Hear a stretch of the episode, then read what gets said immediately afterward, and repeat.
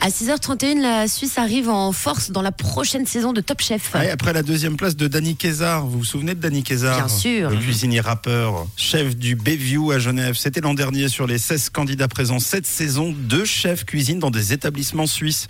Et ça, c'est quand même une bonne nouvelle pour notre savoir-faire. Le ça. premier, euh, oui, c'est Pierre-Pascal Clément. Il a 31 ans.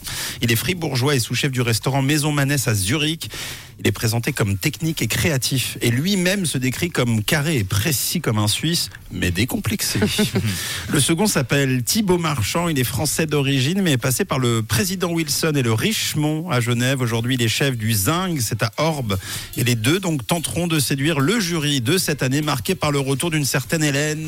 Darroze. Eh oui, retour d'Hélène Darroze dans l'émission, la première de Top Chef, saison 15, avec deux Suisses dans ses effectifs.